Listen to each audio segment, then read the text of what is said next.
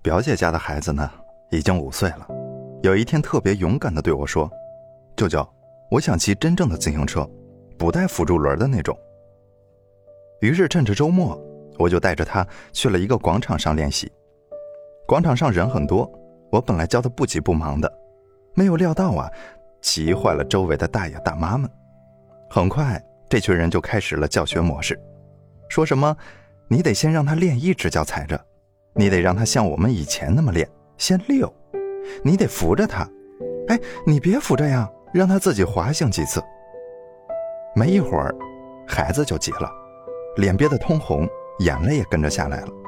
他对我喊道：“我说不要来这里练的，这么多人。”我当时一脸尴尬，只好赶忙将他和自行车从人堆里拽走了。孟子老人家曾说：“人之患，在。”好为人师，在现实生活中，好为人师最让人反感的地方在于，明明是什么都不了解，却还自以为是的对别人指手画脚。细想一下，其实我们身边也都有这么一种人，无论别人说什么、做什么，也不管他跟人的关系远近，总是要自以为是的评论一番，大到人生大事，小到吃个饭，都要评头论足一番。你也说不清他们是无聊至极，还是古道热肠，反正他们就是喜欢不负责任的对别人指指点点，评价别人的努力，议论别人的梦想。你学习工作认真，他们笑你死板；你温柔善良，他们笑你缺心眼儿；你坚持不懈，他们笑你不自量力；甚至你只是去看了一场话剧，都被他们当做饭后的槽点儿，说你装文艺。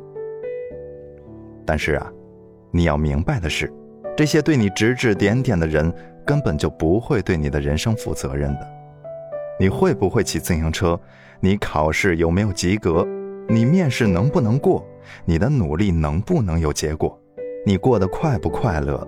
他们根本不关心，他们只是顺便把嘴边的话说了出来，表达一下自己的情绪，顺便让自己开心一下。想必很多人都听过。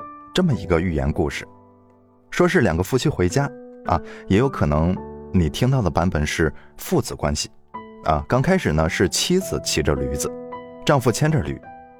有路人说这个女人太不像话了啊，居然让男人牵驴。妻子脸红了，和丈夫换了个位置。没走几步，又有路人说，哎，这个男人太大男子主义了啊。这下丈夫又脸红了，于是他们两个人一起骑着驴子。那这个时候，路人又指指点点的更厉害了。两个人骑一头小毛驴，这分明是虐待动物啊！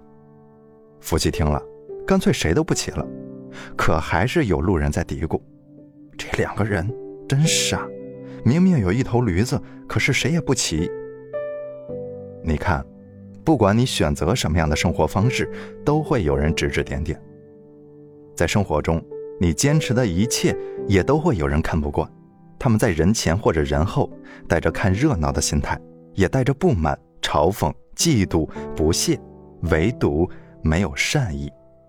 在这些人眼里，结婚是错，不结婚是错，生小孩是错，不生小孩也是错，老少配是错，整容是错，有钱是错，没钱更是错。他们就像是北极圈的爱斯基摩人，在拼命教育非洲居民如何在雪堡里生活。我很好奇，啊，我真的很好奇，他们没有经历过别人的人生，到底是凭什么去批判别人的生活的？又是凭什么指指点点的？难道就凭他们是个局外人，能看清整盘棋？对付那些喜欢替人操心的人呀，无外乎两种方式：如果是指点，那就听一听，啊，也无妨；如果是指指点点，那就直接无视。你要做好随时被人品头论足的准备，不能忽视了他们。借那个之前特别火的那个迷蒙的一句话，就是：对不要脸的人，永远不要低估了他不要脸的程度。当然了，闲人的指指点点和朋友的建议完全是两码事。至于两者的区别，我相信只要不是缺心眼儿啊，应该都能分辨出来吧。之前呀，啊，周星驰导演的《美人鱼》火得一塌糊涂。票房轻轻松松就破了三十亿。可是即便如此火热，也有人在唱反调，有的说周星驰已经江郎才尽了，有的说周星驰选演员的审美出大问题了，还有的翻出女主角的过往，说这人如何如何不漂亮。可是你见到周星驰，因为你批评了他几句，就不开庆功宴了吗？你见到那些惨遭批评的演员抱头痛哭了吗？你见到女主角因为被翻历史而沮丧了吗？没有，现实是啊，他们开了好几场庆功宴，个个都是喜笑颜开。有个评论说的特别好：牛人踩着过去到达未来，差劲的人才活在自己和别人的过去里。可怕的是啊，有的人既能力差劲，还天然傻。合在一起就是一个大写的，没有救了。这让我想到另一个人，他叫阿 Q 啊，不是那个阿 Q，是我的朋友阿 Q，是我高中时的同桌。高考之后呢，就去了美国。去年高中同学聚会的时候，阿 Q 是其中的绝对明星，大部分人都赞叹道：“哇，这么年轻就当上了教授，好厉害呀！”可是也有那么几个鼻孔在嘟囔着。什么呀？不都是他父母给安排的吗？有什么了不起的？我问阿 Q，听到类似的声音，难道不会生气吗？阿 Q 坦然地回答说：“这有什么好生气的？我又不是活给他们看的。再说了，我活得好好的，完全没有必要证明别人是错的，来显示自己是对的嘛。很多情况下呀，你做到了 A，就会有人问你为什么没有做到 B；你做到了 B。”又会有人问你为什么没有做到 C？对于这样的人，你无需证明自己，你只需要无视和继续。毕竟啊，做事是你的原则，嘴碎是他人的权利。历史只会记得你的作品和荣誉，而不会留下一事无成者的闲言碎语。为什么有的人怕人批评指点，而有的人根本不在乎别人的指指点点呢？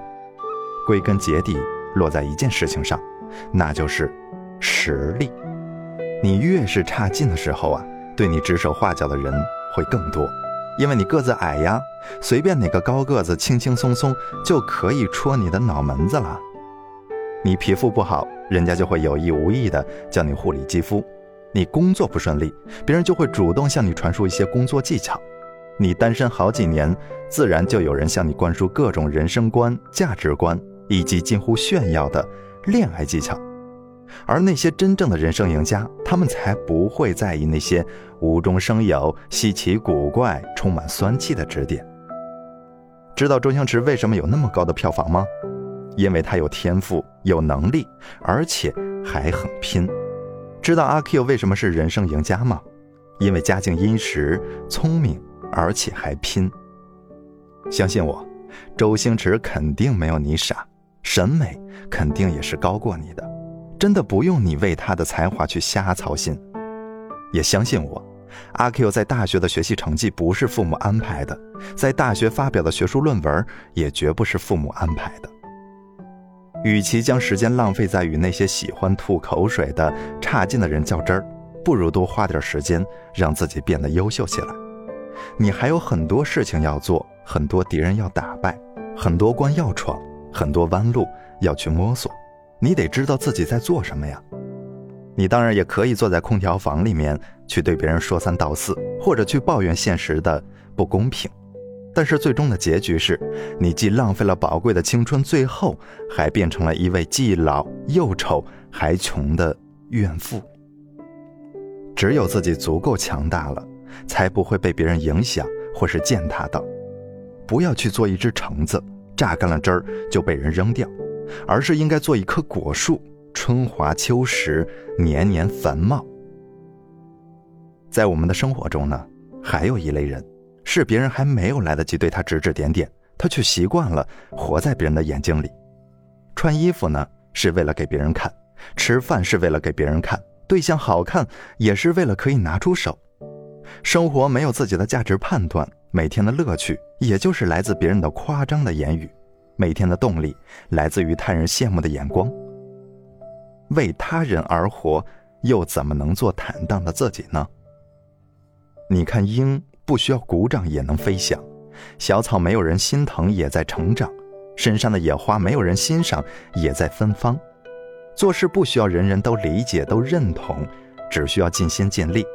做人也是，不需要人人都喜欢，只需要坦坦荡荡。如果你要是因为别人的评价而选择做什么或者不做什么，你一定会后悔的。相信我，一年之后，他们压根儿不会记得自己评论过你。别人怎么看你，真的不关你的事。当然了。我希望你是因为实力出众，所以不在意别人的指指点点，而不是蒙蔽自我、自以为优秀而拒绝别人的指点。一个自以为是的人，必然是以自己的一点长处为傲，自我感觉良好，常常沾沾自喜的，但是往往容易固步自封。